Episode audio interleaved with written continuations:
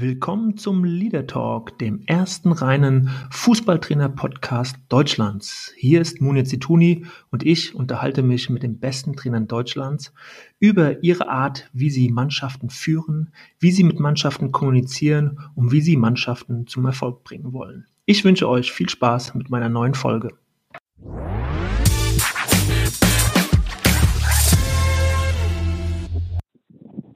Ja, und heute sitze ich hier mit Ralf Rangnick und ich könnte mir keinen besseren Gesprächspartner als ihn vorstellen, um über Themen der Mannschaftsführung des Leaderships zu sprechen. Ralf Rangnick, sehr erfolgreich gewesen über Jahre in der Bundesliga und ich bin schon ganz gespannt, was er heute zu diesem Thema zu sagen hat. Vielen Dank, Herr Rangnick, dass Sie heute dabei sind, dass Sie sich Zeit nehmen für dieses Thema. Schönen Gruß nach Leipzig. Ja, vielen Dank und schöne Grüße zurück aus dem schönen Leipzig. Ja, Herr Rangnick, bevor wir ins, ins Gespräch einsteigen über Mannschaftsführung, Kommunikation, Motivation, ja, will ich Sie kurz vorstellen, wobei das Vorstellen und kurz ja ein bisschen schwierig sich gestaltet bei Ihnen. Man könnte ja über Ihre Karriere als als Trainer ja schon an sich fast eine ganze Folge eines Podcasts ausstrahlen. Ähm, wenn ich überlege, wann Sie angefangen haben, wann Sie Ihre ersten Erfolge gefeiert haben, mit Ulm in die zweite Liga aufgestiegen, dann später mit Hannover in die erste Liga aufgestiegen, mit Schalke Pokalsieger geworden, dann diese Zeit in Hoffenheim, die Sie geprägt haben mit zwei Aufstiegen in die Bundesliga, später dann in Leipzig äh, ja eine tragende Rolle, auch dort als Trainer die Mannschaft von der zweiten Liga in die erste Liga geführt, später dann auch in die Champions League, zwischendrin auch als Sportdirektor aktiv gewesen und zuletzt waren sie ja dort Head of Global Football für den Red Bull Konzern. Herr Rangnick, ähm, jetzt eine ganz spontane Frage. Ähm, auf welcher Station haben Sie denn am meisten gelernt als Trainer? Ich glaube schon, dass ich in den letzten äh, acht Jahren am meisten gelernt habe, weil ich da ja äh, in zwei verschiedenen Clubs, zumindest mal die ersten drei Jahre, nämlich in Salzburg und in Leipzig, äh, in zwei verschiedenen Ligen äh, mit enorm vielen Top-Leuten mhm. zusammenarbeiten durfte. Und ähm, wenn man das mit äh, ständig offenen Augen und Ohren mhm. getan hat, und ich denke, das war schon bei uns der Fall, dann äh, hat man da einfach selber auch nochmal enorm viel mitgenommen von dieser Expertise und dem Fachwissen dieser, dieser Top-Leute, die wir an Bord hatten. Und deswegen haben diese acht Jahre sicherlich auch aus mir nochmal einen mhm. deutlich besseren Trainer und äh, Sportdirektor gemacht, als ich es vorher war. In welchen Bereichen würde Sie denn sagen, sind Sie ein besserer Trainer geworden? Jetzt in puncto auch Mannschaftsführung gesehen, beispielsweise. Ja, auch darin, weil ich natürlich auch äh, miterleben durfte, wie diverse äh, Trainer dann ihre Mannschaften auch geführt haben. Mhm. Das ging los bei, bei Roger Schmidt und Alex Zorniger, die ja die beiden ersten Trainer in Salzburg und in ja. Leipzig waren mhm. äh, und äh, ging dann weiter äh, mit äh, oder über Ralf Hasenhüttel ähm, und äh, Marco Rose dann in Salzburg äh, und so weiter und so weiter. Also ich, ich habe ja dann schon auch die Entwicklungen und die Karriereentwicklungen von äh, verschiedenen Trainern dann auch hautnah selber miterleben können. Und ähm, ja, und damit man unweigerlich dann natürlich auch wieder von dem oder von denjenigen auch, äh, auch einiges mit. Das heißt, Sie sind ein unglaublich guter Beobachter dann auch gewesen, haben äh, unglaublich viel analysieren können. Wenn Sie jetzt auch nochmal diese Trainer sich äh, anschauen und auch diese, die Erfolge, die ja alle dann hatten, was gibt es da etwas, wo Sie sagen, naja, das macht schon aus, dass ein Trainer erfolgreich mit Menschen, mit Teams arbeiten kann? Also, dass es vielleicht den ein oder, oder zwei Punkte gibt, wo Sie sagen, so, das muss ein Trainer mitbringen. Äh, da bin ich sicher, dass er dann auch eine erfolgreiche Trainerarbeit abliefert. Gibt es da ein, zwei Punkte, wo Sie sagen, ja, das, das gehört schon zum, zum erfolgreichen Trainer auf jeden Fall dazu? Ja, ich würde mal so sagen, wenn ich mal auf die letzten 30 Jahre ja. zurückblicke, haben sich zwei Dinge was die Aufgaben eines Trainers angeht, entscheidend verändert. Ähm, es gab Zeiten, da äh, mussten oder haben manche Cheftrainer auch gar nicht so intensiv und regelmäßig mit äh, ihren Spielern kommuniziert. Äh, mhm. Also Hansi Müller hat mir mal erzählt von einer Episode, die er erlebt hat, als er bei Wacker Innsbruck gespielt hat unter Ernst Happel und äh, äh, da war es wohl so, dass Hansi mal eine Phase hatte, wo er nicht regelmäßig gespielt hat und äh, dann eben auch seinen Cheftrainer Ernst Happel voller Respekt mal fragen wollte, wo und wie er sich verbessern muss. Mhm. Und die Antwort, die er angeblich damals schon ans Paddel bekam, war, wann du reden willst, musst zum Friseur gehen.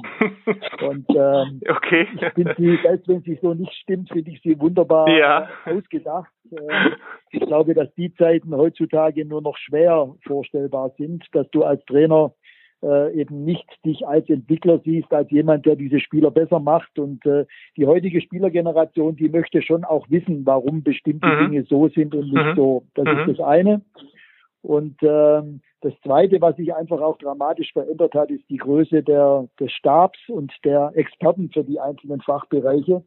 Äh, wenn ich mir überlege, dass ich damals 1998, 99 beim SSV Ulm, und das ist jetzt gerade mal ein bisschen mehr wie 20 Jahre her, einen Co-Trainer hatte mit Rolf Baumann und einen Torwarttrainer mit Ralf Santelli und das war's dann. Wir mhm. hatten weder mhm. äh, Athletiktrainer noch Videoanalysten noch, noch, noch. Das gab's alles gar nicht. Wir waren wirklich zu dritt. Und, ähm, und wenn man sich überlegt, äh, welchen Stab heutzutage ein mhm. Bundesliga-Trainer zur Seite gestellt bekommt, äh, äh, dann ist das einfach auch nochmal ein, ein Quantensprung, der da stattgefunden hat. Und du musst aber natürlich auch sagen, diese Geschichte macht nur Sinn, wenn du diese Leute dann eben auch wirklich äh, schätzt und wahrnimmst, wenn du den Fachleuten eben auch gewisse Verantwortlichkeiten mhm. überträgst. Mhm. Und wenn du das tust und trotzdem ja auch ein Stück weit mitkriegst, kriegen sollst und musst, was die da im Einzelnen machen. Es ist auch nicht damit getan, einfach zu delegieren und zu sagen, interessiert mich nicht, was die machen, mhm. die sollen machen, was sie wollen, sondern du hast ja dann automatisch auch wieder die Möglichkeit, an deren Fachwissen zu partizipieren, auch mitzukriegen, was die machen dann wirst du damit mhm. ja unweigerlich besser. Und zwar ganz egal, ob du zu dem Zeitpunkt selber zwei oder 33 Jahre alt bist, wie jetzt Julian Nagelsmann, oder ob du wie ich jetzt im Moment 62 Jahre alt mhm. bist. Mhm. Äh, mhm. und das ist einfach auch, das sind Dinge, die passiert sind in den letzten 20 Jahren im Fußball, die dich dann unweigerlich auch weiterentwickeln und dich selber besser werden lassen. Mhm, mh. ähm, es gibt ja auch kritische Stimme, die sagen, ähm, naja, das fachliche, also die, diese, diese spezifische Trainerarbeit, die rückt immer mehr in den Hintergrund und es kommt immer mehr auf soziale Skills, also Fähigkeiten an soziale, emotionale Intelligenz, Menschenfänger muss man sein, ein Ohr an der Mannschaft haben und manche bedauern so ein bisschen, dass es weggeht von, von dieser Fachlichkeit, also dass immer mehr einfach es darum geht, was bist du für ein Typ Trainer, wie kommst du draußen an, ja, in der Öffentlichkeit, aber auch vor allen Dingen natürlich in der Mannschaft. Sehen Sie da auch eine Diskrepanz, dass es immer mehr äh, sozusagen ähm, in diese andere Richtung geht? Und vielleicht ist es ja auch gar nicht so schlimm. Wie bewerten Sie das? Ja, ich sehe das nicht so. Natürlich äh, besteht theoretisch die Gefahr, wenn du diesen Top-Stab an deiner Seite hast, äh, dass du dich dann aus diesen Sachen komplett rausnimmst. Aber äh, die Spieler spüren, glaube ich, sehr schnell und ganz genau, wer eigentlich am Ende des Tages den Hut mhm. auf hat. Äh, mhm. Ich sage immer gerne, der Trainer ist äh, der Spiegel ähm, der Mannschaft und die Spieler merken ganz genau, ob ein Trainer oder ob ihr Trainer sich für bestimmte Dinge interessiert, ob mhm. er wirklich auch über diese Dinge Bescheid weiß. Und äh, das ist einfach nochmal mir wichtig aufzuzeigen. Es ist kein Widerspruch, dass du auf der einen Seite ähm, deinen Experten, deinen Mitarbeitern Verantwortung überträgst ähm, und sie dann eben auch wirklich eigenständig arbeiten lässt. Das bedeutet nicht, dass man gleichzeitig sich mhm. nicht für das, was sie dort machen, interessiert. Mhm. Äh, das ist kein Widerspruch in sich. Und die Spieler spüren ganz genau, welches Gewicht der Cheftrainer diesen Fachbereichen eben auch gibt, ob er trotzdem dahinterher mhm. ist, ob er sich für diese Dinge interessiert. Und deswegen glaube ich, dass ein, ein moderner Spitzentrainer eben sowohl Fachmann in all diesen relevanten Bereichen mhm. ist, aber eben trotzdem mit den besten Leuten an seiner Seite machen lässt und sie entwickeln lässt und sich, sich entfalten lässt. Und äh, das ist für mich, glaube ich, äh, insgesamt einfach auch der Schlüssel bei der ganzen mhm, Sache. Mhm, mhm. Und äh, wird diese Rolle des Trainers so als, als Cheftrainer, wenn ich mir vorstelle, er hat 12, 13, 14 äh, Mitarbeiter in diesem Trainerstab, wird das noch unterschätzt, diese Rolle, die er da so hat? Da ist er ja auch sozusagen eine Führungskraft. Er hat ja nicht nur die Spieler sozusagen, um die er sich kümmern muss, sondern er hat ja dann auch noch diesen Trainerstab. Wie ist es aus Ihrer Erfahrung, also dort auch äh, Binnenkonflikt zu klären, eine Hierarchie aufzubauen, für einen Teamgeist auch im Trainerteam zu sorgen? Wie schwierig ist das? Ist das äh, von außen betrachtet schwieriger, als man glaubt, oder wie haben Sie es empfunden in Ihren Jahren? Ja, das macht den Trainerjob insgesamt auf jeden Fall komplexer und, und anspruchsvoller. Und äh, ich glaube schon, dass es mehr denn je auf die Führungsstärke mhm. eines Cheftrainers und auch eines Sportdirektors ankommt. Ähm, das ist sicherlich der Bereich, der mehr denn je an, an Bedeutung äh, gewonnen hat. Mhm. Und äh, es wird auch in Zukunft, also eine starke Führung wird bei jedem Bundesliga-Club in Zukunft immer bedeutsamer, als, als es jemals mhm. zuvor war. Mhm. mhm. Und, und wie haben Sie versucht, so diese Rolle auszufüllen als Trainer, wenn Sie in der Verantwortung waren? Was haben Sie für ein Rezept, für ein Konzept gehabt für, für diese Arbeit als, als Cheftrainer? Ja, ich habe natürlich, äh, wie soll ich sagen, auf eine, auf eine große Erfahrung auch ein Stück weit zurückgehen mhm. können. Mhm. Ich, äh, war von der U10, also von der E-Jugend bis zur ja. U19 in allen Altersstufen Cheftrainer und äh, mhm. letztlich auch im Seniorenbereich von der Bezirksliga bis zur Champions League auch in allen Leistungsstufen im mhm. Erwachsenenbereich. Und äh, mhm. bei einigen meiner Stationen war ich eben auch mehr als nur der reine Cheftrainer. Deswegen durfte ich auch immer wieder die andere Seite, nämlich die des äh, Management kennenlernen. Das hat man zwar damals in der Bezirksliga nicht äh, Manager genannt, genannt, sondern ganz einfach formuliert Spielleiter oder Abteilungsleiter. Ähm, aber ich musste eben von Anfang an in diesen Vereinen auch lernen, was es bedeutet, äh, unweigerlich dann eben auch den Spielball zu besorgen, den Stadionplatz zu entwickeln und zu entwerfen okay. und so weiter. Mhm. Und, und das kam mir natürlich im Laufe der Zeit, vor allem jetzt auch auf den letzten beiden Stationen in Hoffenheim und in Leipzig äh, und Salzburg extrem zugute, diese Erfahrungsschatz. Und ähm, ja, am Ende, glaube ich, geht es einfach darum, jedem Mitarbeiter, egal ob er jetzt auf der Geschäftsstelle arbeitet oder mhm. im Trainerstab, aber auch jedem Spieler das Gefühl zu geben, dass er eben mehr ist als nur das fünfte Rad am mhm. Wagen. Mhm. Weil das habe ich einfach auch festgestellt, wenn du Mitarbeiter haben möchtest, die mehr als Dienst nach Vorschrift machen, die sich einfach auch mit aller Hingabe identifizieren und auch als solche sich wahrnehmen, dann musst du sie eben auch so behandeln. Dann mhm. musst du ihnen diesen Respekt und diese Wichtigkeit und Bedeutung, die sie haben, eben auch im Tagesgeschäft vermitteln. Mhm, mhm. Und äh, weil Sie jetzt auch äh, kurz Ihre eigene Vergangenheit angesprochen haben, wenn ich mir jetzt so Ihre Erfolge anschaue, Ulm, Hannover, Hoffenheim, Schalke, Leipzig, äh, gibt es da was, was Ihnen besonders gut gelungen ist oder, oder wo Sie sagen, ja, das war mein Weg, wo ich immer einen Zugang gefunden habe zur Mannschaft oder war das jedes Mal auch ganz individuell äh, gesehen, die Gründe für den Erfolg, den Sie dort hatten? Ja, ich, ich sage ja immer, wenn ich gefragt werde, was ist eigentlich der größte Motivator für, für Menschen, mhm. und zwar zunächst mal unabhängig, ob jetzt im Fußball oder in der freien Wirtschaft oder äh, als Lehrer an einer Schule, dann bin ich der festen Überzeugung, dass der größte Motivator der Umstand ist, äh, dass äh, deine, ja, deine Schüler, deine Spieler, deine Mitarbeiter das Gefühl haben, dass du sie besser machst. Mhm. Ja, wenn sie das Gefühl haben, dann folgen sie dir und dann folgen sie dir auch ein Stück weit bedingungslos und mit Hingabe. Mhm. Deswegen glaube ich auch, dass zum Beispiel Geld oder ein besserer Vertrag oder irgendwelche Bonuszahlungen mhm. oder Prämien, dass die nicht wirklich nachhaltig für eine höhere Motivation sorgen, sondern das sind bestenfalls Begleiteffekte. Mhm. Der größte Motivator ist das Gefühl, der Trainer, der Sportdirektor, der Lehrer, der Chef macht mich besser und entwickelt mich auf eine nächste höhere mhm. Ebene. Und, mhm. äh, und, das war eigentlich auch immer mein Anspruch, dass mhm. ich äh, meinen Spielern das Gefühl geben wollte, ich möchte alles äh, unternehmen dafür, dass sie sich entwickeln und dass sie besser werden. Mhm. Mhm. Das heißt, da ist ja dann auch diese Fachlichkeit gefragt, dass ich eben als Trainer auch weiß, welche Maßnahmen ich zu treffen habe, um Spieler besser zu machen, um eine Mannschaft besser zu machen, taktisch, physisch etc. Also da geht es ja dann in ein Zusammenspiel zwischen sozusagen der emotionalen Intelligenz als auch der Fachlichkeit. Wenn ich das ja, und auch da und auch da muss man einfach sehen, hat sich Gott sei Dank der Fußball entwickelt und äh, ich glaube, dass da auch bestimmte Vereine ähm, und Trainer und Protagonisten auch entscheidenden Anteil daran hatten an dieser Entwicklung. Ähm, ähm, denn, also ich sag, ich versuche es mal an einem Beispiel aufzuzeigen. Ja. Nehmen wir mal an, die Entwicklung von Spielern und von Mannschaften in der Mannschaftssportart besteht sehr wie ein Puzzle. Ja, ein, ein Puzzle mhm. aus, ja, sagen wir mal 500 Teilen. Ja. Von mir aus auch nur 200 Teilen. Mhm. Dann haben wir versucht, in Hoffenheim und in Leipzig und in Salzburg alle diese 200 oder 500 Puzzleteile den Spielern anzubieten, also in unserem Portfolio zu haben. Mhm. Ganz mhm. egal, ob dieses Puzzleteil vielleicht nur 0,5 oder 1 Prozent leistungsentwicklungsrelevant war oder ob, ob es vielleicht 10 Prozent hatte. Und ich kann mich schon erinnern an den einen oder anderen Traditionsclub, für den ich tätig war, wo man dann auf der Führungsebene gesagt hat, ja, das brauchen wir jetzt nicht, das haben wir früher auch nicht gebraucht. Ja? Oder wenn, okay. äh, mhm. ähm, wenn ein Spieler einen Psychologen braucht, dann soll er zu mir kommen, dafür brauchen wir nicht extra einen Fachmann einstellen. Ja? Mhm. Und das sind Dinge, die haben sich Gott sei Dank in den letzten Jahren verändert.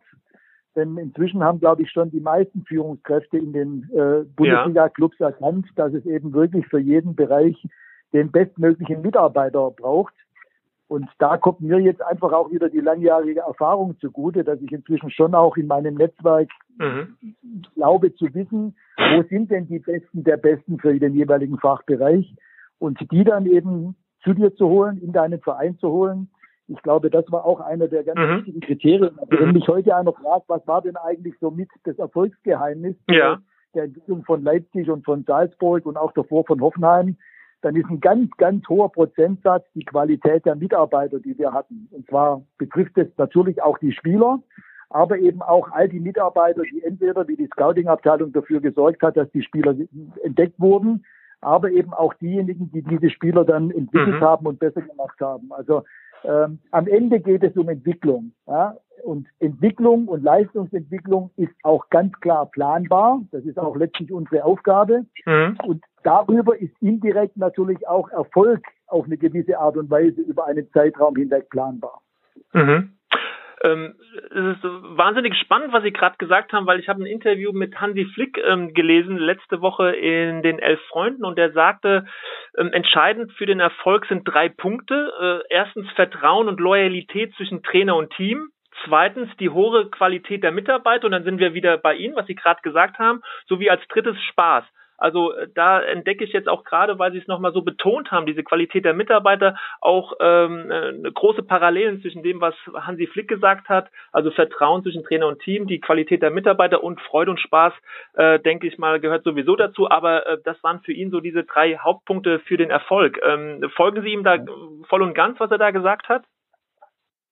Folge ich ihm voll und ganz. Nur erfahrungsgemäß wissen wir alle, die in dem Bereich tätig sind, Spaß hast du im Fußball immer nur dann, wenn du deutlich mehr Spiele gewinnst als verlierst, weil ähm, mhm. Wenn das plötzlich nicht mehr der Fall ist, hast du in der Regel nicht mehr so viel Spaß, vor allem nicht als Trainer. Und deswegen ist es natürlich äh, schon auch wichtig, dass die Spieler merken, dass es sie, da sind wir wieder bei dem Thema besser machen, mhm. dass es sie besser macht, dass sie, wie es Joshua Kimmich nach dem Finale jetzt ausgedrückt hat, das Gefühl haben, sie sind unbezwingbar, sie mhm. sind unschlagbar. Mhm. mhm. Und äh, dann kommt natürlich automatisch auch wieder der Spaßfaktor dazu. Aber äh, ich, ich stimme Hansi Frick zu 100 Prozent mhm. zu. Deswegen bleibe ich auch dabei. Der, mhm. Auch der zwischenmenschliche Kontakt zwischen Führungskraft, Trainer, Sportdirektor mhm. und Mannschaft, aber auch der zwischenmenschliche Kontakt und das Verhältnis zwischen einem Sportdirektor und einem Cheftrainer in einem Club sind absolut äh, entscheidend für die Weiterentwicklung und den Erfolg eines Clubs. Mhm. Äh, wie schwierig ist jetzt der Spagat zwischen äh, Freund sein, sozusagen ein Ohr zu haben beim Spieler und dann doch der die direktive Autorität ausstrahlen zu können und auch dann mit äh, disziplinarischen Maßnahmen zu agieren, also der harte Hund zu sein, also Freund, harter Hund, ist das für einen Trainer nicht der schwierigste Spagat überhaupt, das hinzukriegen? Ja, das ist ja das eigentlich Spannende an, an so einer Führungsaufgabe wie die eines Cheftrainers, dass du auf der einen Seite nah dran sein musst an deinen Spielern, mhm. dass du wirklich auch den Puls der Mannschaft spüren musst. Um den zu spüren, musst du nah dran sein, mhm. Mhm. aber eben auch trotzdem immer wieder in der Lage sein musst, aus der Gruppe rauszutreten und ihr von außen betrachtet äh, eben auch klar machst, was geht und was nicht geht. Also ich versuche es auch noch mal ein bisschen anders aufzuzeigen. Bevor unser erster der beiden Söhne auf die Welt kam, sind damals meine Frau und ja. ich zu einem äh, Elternseminar gegangen, weil für mich einfach auch klar war, es gibt eigentlich für alles, was du im Leben beruflich oder sonst wie Sehr löblich, Herr Rangnick. Dafür, brauchst, du, brauchst du dafür eine Ausbildung.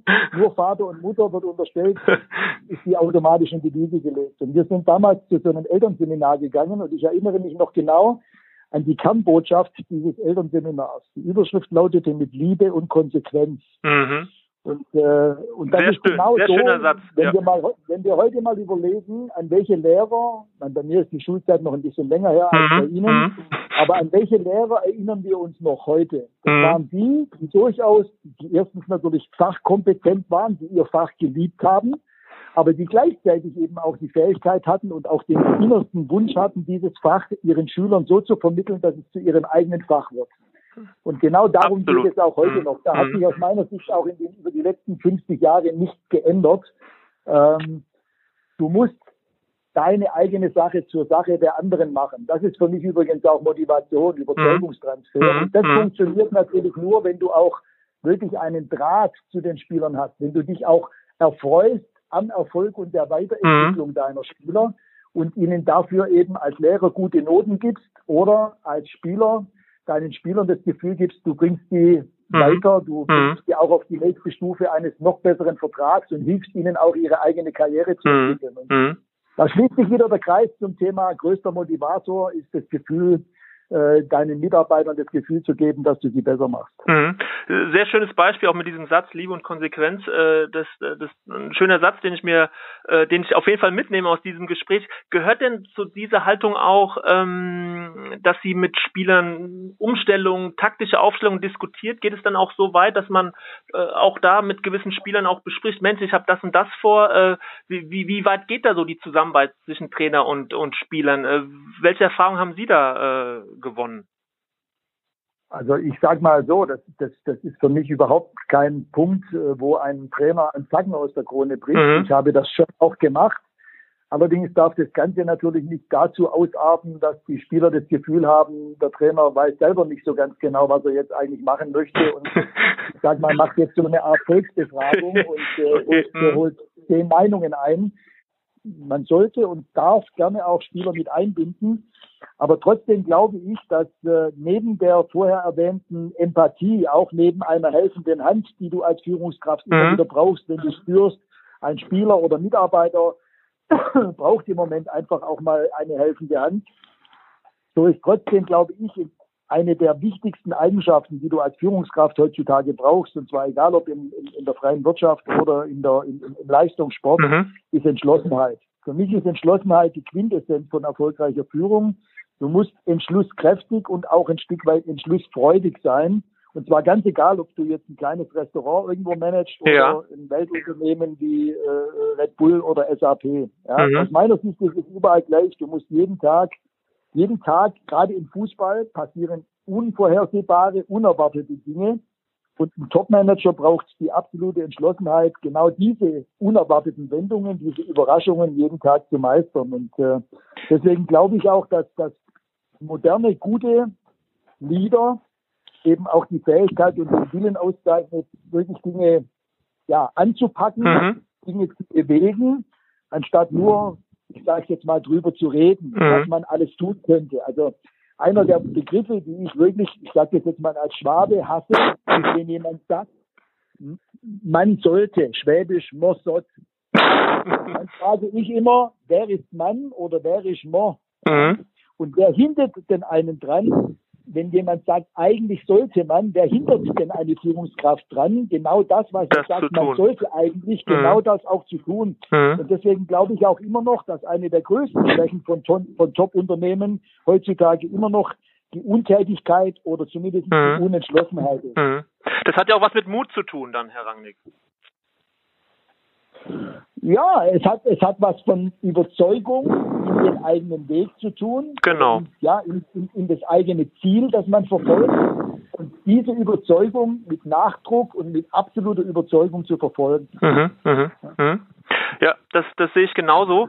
Ähm, es ist ein wunderbares Gespräch. Ich will trotzdem so langsam äh, zum Ende zu kommen. Sie haben sicherlich auch noch ein äh, wunderbares äh, heute Abend vorher, Rangnick. Deswegen noch ein, zwei Fragen noch. Und zwar die, die erste Frage ist, ähm, und das interessiert mich mal, ähm, wie wichtig ist die erste Ansprache eines Trainers in, bei der neuen Mannschaft? Hat das ein Gewicht oder, oder nicht für Sie? Ja, ich meine, dieser Spruch, der ist ja auch schon relativ alt. Es gibt keinen Ersatz für den ersten Eindruck. äh, der gilt, der ja. gilt egal in welchem Bereich des Lebens. Ja. Und äh, so ist es natürlich auch mit deiner ersten Ansprache als Trainer vor, vor deiner Mannschaft. Äh, also das heißt, Sie haben sich immer top vorbereitet? Sagen wir mal so, ich glaube, jeder Trainer, bevor er zum ersten Mal vor seiner neuen Mannschaft mhm. spricht und vor die tritt, macht sich vorher darüber Gedanken, was er sagt und wie er es sagt. Mhm. Äh, ich kann mir nicht vorstellen, dass es bei irgendeinem Trainer oder Sportdirektor nicht so war. Ähm, aber auch da gilt, spiele keine Rolle. Ich glaube, entscheidend ist, dass du du selbst bist, dass du authentisch bist, weil auch das merken die Spieler mhm. äh, ganz, ganz schnell, ob da jemand einfach nur eine Rolle spielt oder ob er ganz authentisch sich selbst ist. Und äh, deswegen halte ich es auch für sehr schwierig, äh, Trainern zu sagen, dass man sich eher an diesem oder jenem orientiert, weil und das macht ja auch wieder den Fußball, finde ich, so, so wunderbar interessant. Selbst wenn fünf Trainer die gleiche grundsätzliche Auffassung vom mhm. Spielstil ihrer Mannschaft haben, so sind trotzdem keine dieser fünf Trainer gleich, weil jeder wieder ein Stück weit anders gestrickt ist, anders disponiert ist und deswegen ist nachher die Interpretation dieser Art Fußball mhm. zu spielen trotzdem bei jedem anders. dieser Trainer mhm. nachher wieder anders. Mhm, absolut, absolut. Und das führt uns ganz gut und nett zur, zur Abschlussfrage, die ich jedem Gast in meinem Podcast äh, Leader Talk äh, stelle am Schluss. Äh, drei Trainer, äh, die Sie bewundern und vielleicht auch noch ein, zwei Sätze, warum Sie den Trainern, weil Sie ihn selbst erlebt haben oder ihn eben aus der Ferne beobachtet haben. Drei Trainer, die Sie ja als besonders äh, heraushebenswert äh, erachten? Oh, da fallen mir mehr als drei ein, aber wenn ich mich jetzt mal auf drei begrenzen muss, dann ja. fange ich mal mit, mit einem an, der mich selber vor allem als junger Trainer äh, schon auch äh, beeindruckt und auch ein Stück weit geprägt hat. Äh, das ist Arrigo Sacchi. Mhm. Äh, und zwar deswegen, ich möchte es auch erklären, ja, er ja bitte. selber als Spieler, also erstens mal war er nur, keine Ahnung, ich will ihm jetzt nicht zu nahe treten, 1,70 Meter groß.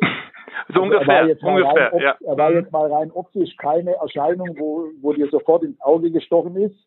Er hat, soweit ich weiß, die höchste Spielklasse war, glaube ich, die achte, neunte oder vielleicht sogar nur zehnte Liga. Also er war ein, ein unterklassiger Amateurkicker.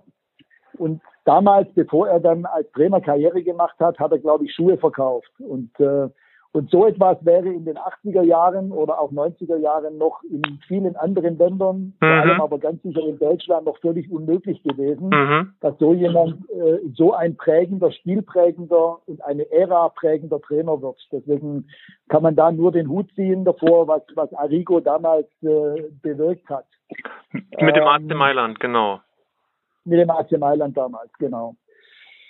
Gut, ähm, aktuell finde ich, äh, auch wenn ich ihn nicht persönlich kenne und ihm auch nie begegnet bin, aber auch da zeigt sich mal wieder, was ich mit weniger äh, mhm. ja, großen Mitteln als Verein und als Trainer bewirken kann, dann ist es für mich der Kollege Gasperini von Atalanta Bergamo. Ja die es jetzt zum zweiten Mal nacheinander geschafft haben, sich für die Champions League qualif zu qualifizieren und denen gegen Paris Saint-Germain nur fünf Minuten gefehlt haben, ja. äh, um ins Halbfinale der Champions League einzuziehen, mit einem Budget von einem Drittel oder gar einem Viertel des äh, italienischen Fußball-Establishments, mhm. nämlich ja. den anderen Spitzenclubs. Und, Großartig. Äh, das ist mhm. Trainerarbeit. Da zeigt sich einfach, was mit einem mit einer gewissen Strategie, mit, äh, äh, ja, mit einem mhm. bestimmten Plan in der Tasche, was ich da alles bewirken kann, auch wenn ich deutlich weniger Geld zur Verfügung habe wie die Konkurrenz.